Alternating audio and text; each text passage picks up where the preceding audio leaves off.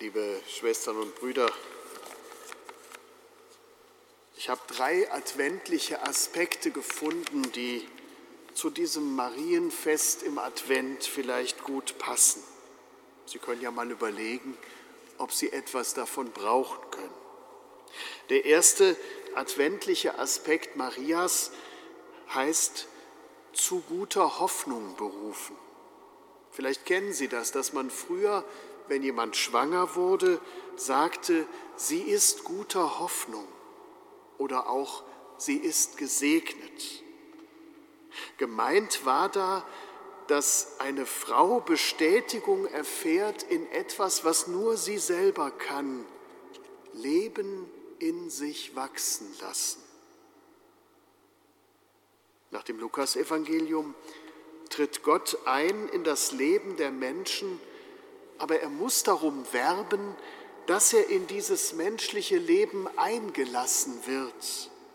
Es muss jemand da sein, der das zulässt. Pater Alfred Delp, ein Jesuit, sagt dazu, dass die Verkündigung des Engels das bereite Herz fand und dass das Wort Fleisch wurde und im heiligen Raum des mütterlichen Herzens die Erde weit über sich selbst hinauswuchs in die gottmenschliche Welt hinein. Das ist die heilige Tröstung des Advent.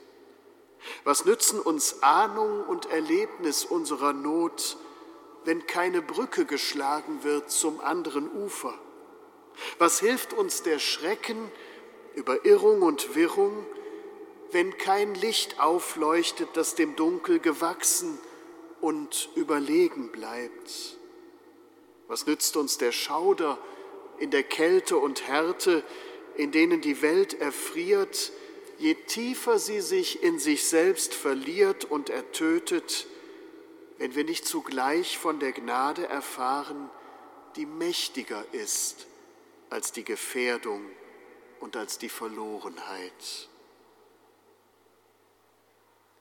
Maria wird als gesegnete Frau, als Frau guter Hoffnung ein Bild für unsere Berufung. Es reicht nicht für sich selbst zu sorgen. Es reicht nicht zu tun, was andere mir an Aufgaben aufgeben. Es braucht meinen persönlichen Anteil daran, dass Gottes Liebe in dieser Welt Raum bekommen und Gestalt annehmen kann. Der erste Aspekt, zu guter Hoffnung berufen. Und der zweite Aspekt, genährt und geborgen, nährend und bergend. Das Evangelium sagt, du wirst ein Kind empfangen, du wirst einen Sohn gebären, dem sollst du den Namen Jesus geben. Pater Alfred Delp schreibt, die Dichter und die Mythenerfinder und sonstige Geschichts- und Märchenerzähler der Menschheit haben immer wieder von den Müttern geredet. Sie haben einmal die Erde gemeint, ein andermal die Natur. Sie haben die geheimnisvollen und schöpferischen Brunnstuben des Alls mit diesem Wort erschließen wollen und das Lebensgeheimnis der Quelle beschworen.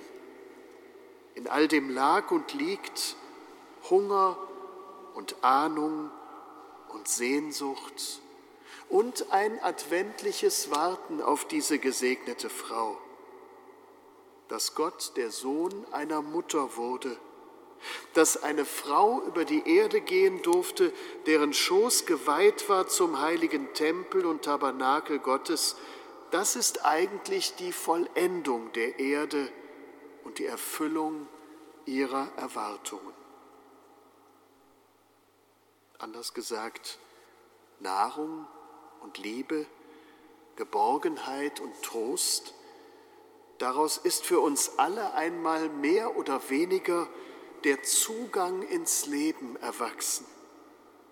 Und es gehört als Aufgabe zu uns Menschen, das einander weiterzugeben, so wie wir das können uns anderen liebevoll zuzuwenden, mir selbst wie anderen mütterlich zu begegnen. Und das, so sagt das Evangelium, das ist der Weg, durch den Gott Gestalt annehmen möchte in dieser Welt. Genährt und geborgen, nährend und bergend. Und das Dritte, vom Heiligen Geist erfüllt.